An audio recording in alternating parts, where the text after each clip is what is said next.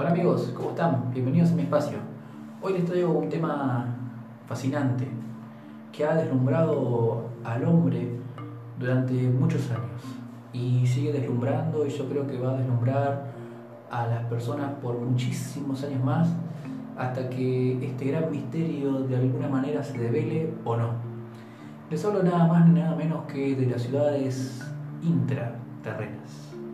Como el nombre bien lo dice, son ciudades dentro de la Tierra. Supuestamente existen estas ciudades alrededor del mundo, dentro de él. Dicen que eh, en otros mundos también, es decir, fuera, en el espacio exterior, civilizaciones avanzadas no viven sobre el planeta, sino que viven dentro de él mismo. Cuando usted le pregunta a un geólogo sobre lo que es la Tierra en sí, a los estudiosos de estos temas, eh, seguramente se quede sin respuestas frente a los grandes cuestionamientos que las personas pueden llegar a hacer sobre cómo se configura la Tierra y qué hay dentro de la Tierra. Recuerdo hace años a Julio Verne, que era este, un escritor muy famoso, novelista norteamericano, que escribió Viaje al centro de la Tierra. Eh, él describía cosas que él realmente creía que sucedían.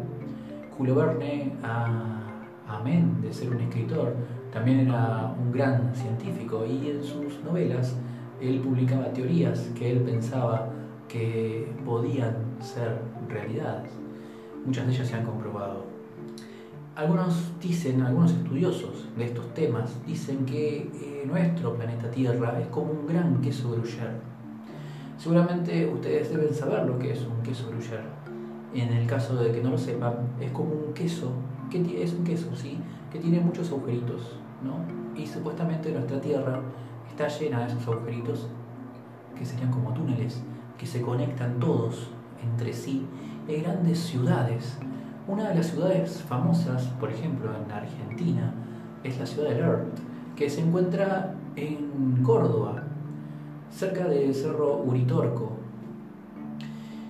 El Cerro Uritorco es uno de los cerros sagrados, donde hay mucha energía positiva en ese lugar. Es una, un lugar, una fuente energética muy grande de este país y del mundo en sí junto con el Cerro Uritorco, el Cerro Pajarillo y otro cerro que está cerca de San Luis, forman un triángulo perfecto donde señala la entrada a la ciudad de Ler.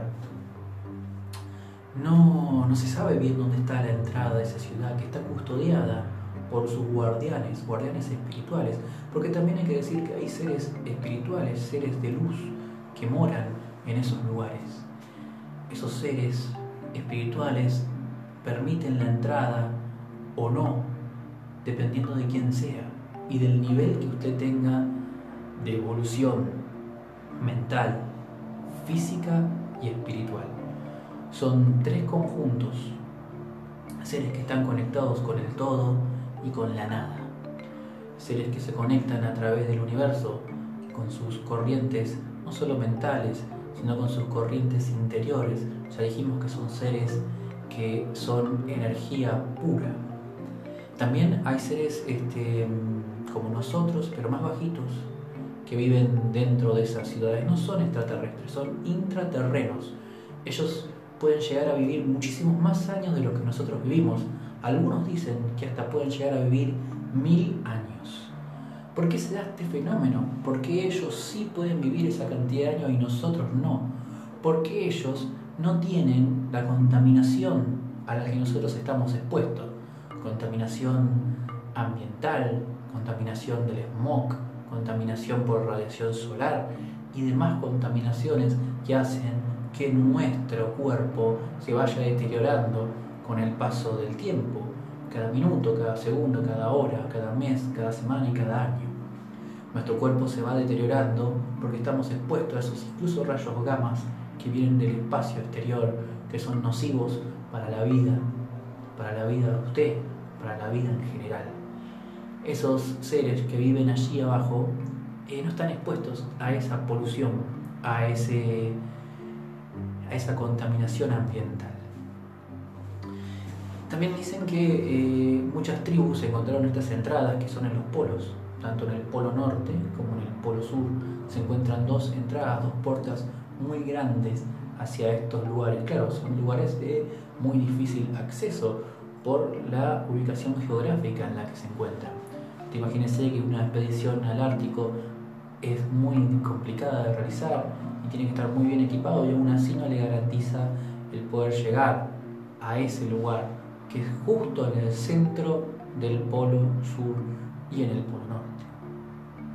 Hay algunos dicen también que en esos lugares hay diversidad de vida, es decir, no solo viven estos seres que son energía pura, que son los guardianes de ese lugar, sino que también, como les dije hace un rato, viven esos seres que son como nosotros pero más pequeños, también algunos aborígenes de pueblos originarios que vivieron ancestralmente y pudieron ingresar a esos lugares, y también animales que hoy por hoy aquí en nuestro mundo están extintos, como el mamut, el mamut lanudo, el tigre colmillo de sable y demás animales. También dicen que la flora y la fauna es diferente, que hay muchos ríos que recorren ese lugar, recorren eh, desde una punta a la otra ese, ese mundo interno por el cual este, ellos se conectan, donde ellos viven.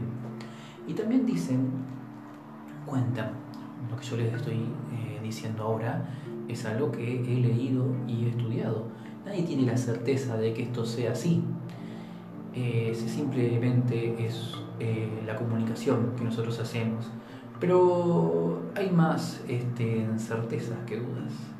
Que los seres extraterrestres, que no son los que viven ahí abajo, pero sí se comunican con ellos, vienen en esas naves, bajan y se meten hacia el interior de nuestra Tierra para comunicarse con esos seres que están mucho más avanzados que nosotros tecnológicamente, mental, física y espiritualmente. Como les dije, son las tres cosas están en un, en un estadio mucho más arriba en la escala evolutiva que el nuestro estos platillos extraterrestres que vienen a visitarnos de otros lugares, este, por ejemplo, en el cerro Uritorco se ven las luces, como pasan esas luces, esas naves, iluminan todo y en un momento desaparecen, porque entran por esas puertas, esas entradas, y bajan hacia la tierra en las ciudades del Er, por ejemplo, en la en Córdoba, la provincia de Córdoba, por ejemplo. Eso es una. También tenemos este, que estos seres se comunican con ellos porque están, como les dije, muy, pero muy avanzados a lo que somos nosotros. De hecho, yo no sé si algún día ellos se podrán comunicar con nosotros. Están esperando realmente ese contacto. Yo creo que lo están esperando. Lo están esperando porque creen que nosotros vamos a evolucionar. Están esperando esa evolución. El ser humano evoluciona, pero también involuciona con las acciones nosotros como, raza, como especie humana, como hombres, eh, somos muy dañinos como especie. Nos matamos entre nosotros, generamos guerras, nos peleamos, nos asesinamos. Eso no ocurre con otras especies animales. Y nosotros entre nosotros eh, nos destruimos, no tenemos empatía por el otro ser humano. No nos fijamos en el sufrimiento ajeno qué es lo que deberíamos hacer. Ellos están esperando que nosotros evolucionemos de algún modo para poder llegar a tener ese primer contacto con nosotros. En la ciudad de Córdoba, más hacia lo que sería Capilla del Monte, eh, se dice que durante la noche se ven las luces de las ciudades intraterrenas. Se ven cuando se encienden esas luces Incluso los nativos ya hablaban de eso eh, mucho tiempo atrás, que decían que se veían luces alrededor de los árboles y que luego se perdían. Ellos decían que eran los espíritus de los cerros, pero ahora sabemos que son las luces de las ciudades intraterrenas. También eh, ellos tienen una conexión entre ciudades a través de lo que es el globo, el globo de nuestro planeta, a eso me refiero, ¿no? ciudades que se conectan entre sí por túneles tan grandes y tan, pero tan profundos que cruzan océanos. Europa, Sudamérica, América del Norte y América Central están conectadas por estos grandes túneles. Ahora, usted imagínese solamente una cosa, un túnel que sea más profundo que la mismísima profundidad del océano. Imagínense las proporciones que estamos hablando.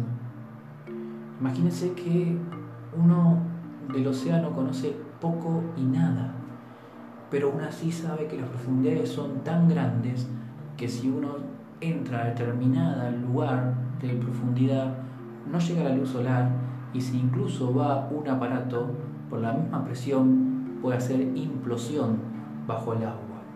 Usted imagínese la profundidad de esos túneles, de esos túneles gigantes que conectan un punto específico de la Tierra con otro punto específico, una ciudad con otra. Qué interesante. A mí me parece este, interesante, sobre todo volviendo a lo que les decía al principio, ¿no? Diciendo, teniendo en cuenta que la Tierra es como un queso gruyère, como esos quesos que tienen esos agujeritos por todos lados, porque ahí sí cerraría el tema de que están conectados por todos lados y de que hay muchas entradas a lo intraterreno, pero solo conocemos muy pocas. Eh, me acuerdo un caso también eh, hace años de un hombre que, que se perdió buscando, eh, que no es el único, hay muchos que se han extraviado buscando la entrada a estas ciudades subterráneas, intraterrenas. Em, pero voy a contarles una historia em, para ir cerrando el video de este señor. Este señor, este, él era investigador, él le, le llamaba mucho la atención lo que era la flora y la fauna y le gustaba investigar sobre esos temas. Entonces este buen hombre un día eh, sale al bosque eh, en Europa y lo va recorriendo, ¿no? Va recorriendo, eh, va recorriendo el bosque y en determinado momento este hombre tiene un traspié cerca de lo que es una colina y cae colina abajo y mientras va rodando en lo que es la caída libre que él se encontraba cayendo, siente cómo golpea su cabeza contra algo este, que era macizo y duro, no sabe si es una piedra o no, pero golpeó contra algo. En el momento en que él, vamos a ponerlo así, entre comillas, pierde la conciencia, eh, él puede eh, como salir de su cuerpo, ¿no? como una experiencia extracorporal, como si su espíritu y su conciencia se despegara de su cuerpo material y saliera a conectarse con el todo, en, esa, en ese conectarse con el todo, quizás con esa conciencia mayor, con esa conciencia colectiva que tenemos las personas, eh, en ese entonces él pudo ver cosas que al común de las personas como usted o como yo eh, no lo podemos hacer. Entonces él vio su pasado, su presente y su futuro. Y también vio el futuro del planeta. Él escribió en, eh, determinados blogs cosas que iban a pasar. Pero lo vamos a hablar en otros videos porque vamos a centrarnos esto en lo que es la, las ciudades intraterrenas en sí.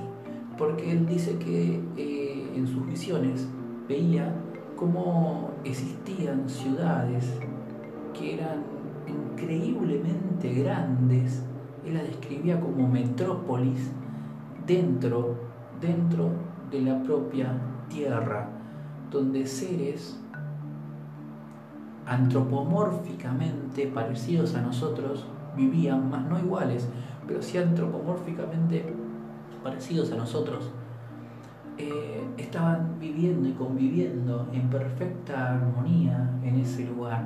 Y decía este buen hombre que eh, la, la, ciudad de la Atlántida, esa ciudad que todo el mundo busca, sus habitantes, los atlantes, vivían en esas ciudades intraterrenas, que estaban terriblemente evolucionadas, que tenían una tecnología inusitada para nosotros, algo que nosotros sería imposible, imposible de comprender con nuestra inteligencia y con nuestro pensamiento primitivo.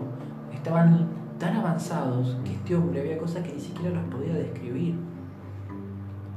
Aún siendo contemporáneo nuestro, esto pasó en principio de los años 2000. Este hombre cuenta que mientras estuvo inconsciente o conectado con ese todo, con esa conciencia mayor, con ese plano de existencia superior, él decía que esas ciudades tenían muchos lagos, muchos ríos, muchos edificios, muchas este, estructuras diferentes que él no conocía, que él no sabía eh, realmente qué eran y que esa civilización vivía en perfecta armonía, como les dije anteriormente, y que aún estando bajo nosotros monitoreaban absolutamente todo lo que nosotros hacíamos, es decir, todos nuestros comportamientos, cómo nos movíamos, eh, qué estábamos pensando hacer y demás. También decía él que en estas ciudades intraterrenas bajaban estos seres espaciales y se contactaban con ellos y que a nosotros nos pasaban de largo justamente por no estar evolucionados y hablaban con ellos que sí lo estaban. Que estos seres eh, extraterrestres también eran antropomórficos. ¿A qué me refiero con antropomórficos? Porque quizás usted no lo sabe y no está mal que no lo sepa que tiene una conformación como la nuestra, es decir, un torso, una cabeza, dos piernas y dos brazos. ¿Sí? La conformación antropomórfica. ¿Sí? Un ser humano es de carbono. ¿Sí? Los extraterrenos son de carbono y los extraterrestres son de carbono. Una vez alguien se había preguntado si no podían ser de silicio también. Podrían serlo tranquilamente, pero no, son de carbono porque tienen la conformación antropomórfica, dos brazos, dos piernas y una cabeza. Eso para que lo tengan en cuenta.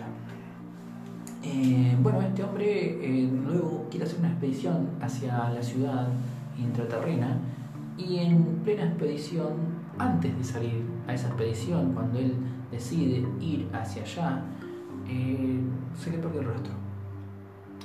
Este hombre no se sabe, lo buscó la policía, lo buscó Interpol, lo buscó el FBI, eh, lo buscaron todas las agencias secretas de seguridad y nunca se supo nada de él, jamás volvió a aparecer. Y sinceramente no, no sabemos qué pasó, si es que llegó realmente a la entrada, si es que esos seres, como les dije al principio, ese ser, esos seres de luz que custodian esos lugares que son energía pura, quizás él al haberse conectado en un momento con ese todo, con esa conciencia colectiva que yo les digo, quizás le permitieron la entrada al lugar, porque ojo, hay personas celestas que sí pueden entrar a esos lugares. Entonces quizás a él sí le permitieron la entrada y una vez allí se quedó para no volver. Porque una vez que usted conoce esa realidad, créame amigo mío, amiga mía, que usted jamás, jamás va a volver a ser la persona que fue. Porque su mente y su conciencia se va a expandir de una manera tal que va a alcanzar a comprender cosas. Y lo que hoy lo preocupa, lo mundano que hoy usted lo preocupa, va a dejar de preocuparlo. Porque se va a dar cuenta que todo lo que usted se preocupa, no hay razón de ser, no hay razón de preocuparse. Porque la existencia trasciende nuestras formas de vida. Porque nada muere y todo se transforma porque somos tiempo y espacio. Bueno, mis queridos amigos, espero que les haya gustado este video. un poco informativo y un poco eh, para que ustedes también puedan comentar si creen o no en las ciudades intraterrenas. Yo realmente este, creo que esto es, tal cual como se los estoy contando. Eh, no tengo duda de que es así. Eh, a las pruebas puedo remitirme como las que les he contado, muchos testimonios y muchas cosas que se siente en estos lugares específicos, sobre todo en el Cerro Uritorco, el sagrado Cerro Uritorco, donde se siente esa energía y uno se da cuenta de que lo que está diciendo es así. Así que bueno, mis queridos amigos, espero que les haya gustado este video. Eh, bueno, si se pueden suscribir me ayudaría mucho. Si pueden pasar este video también me ayudaría mucho. Y si le dan un like también me ayudaría mucho para poder seguir trabajando para ustedes. Así que nos vemos en el próximo video en este canal de Chester Williams.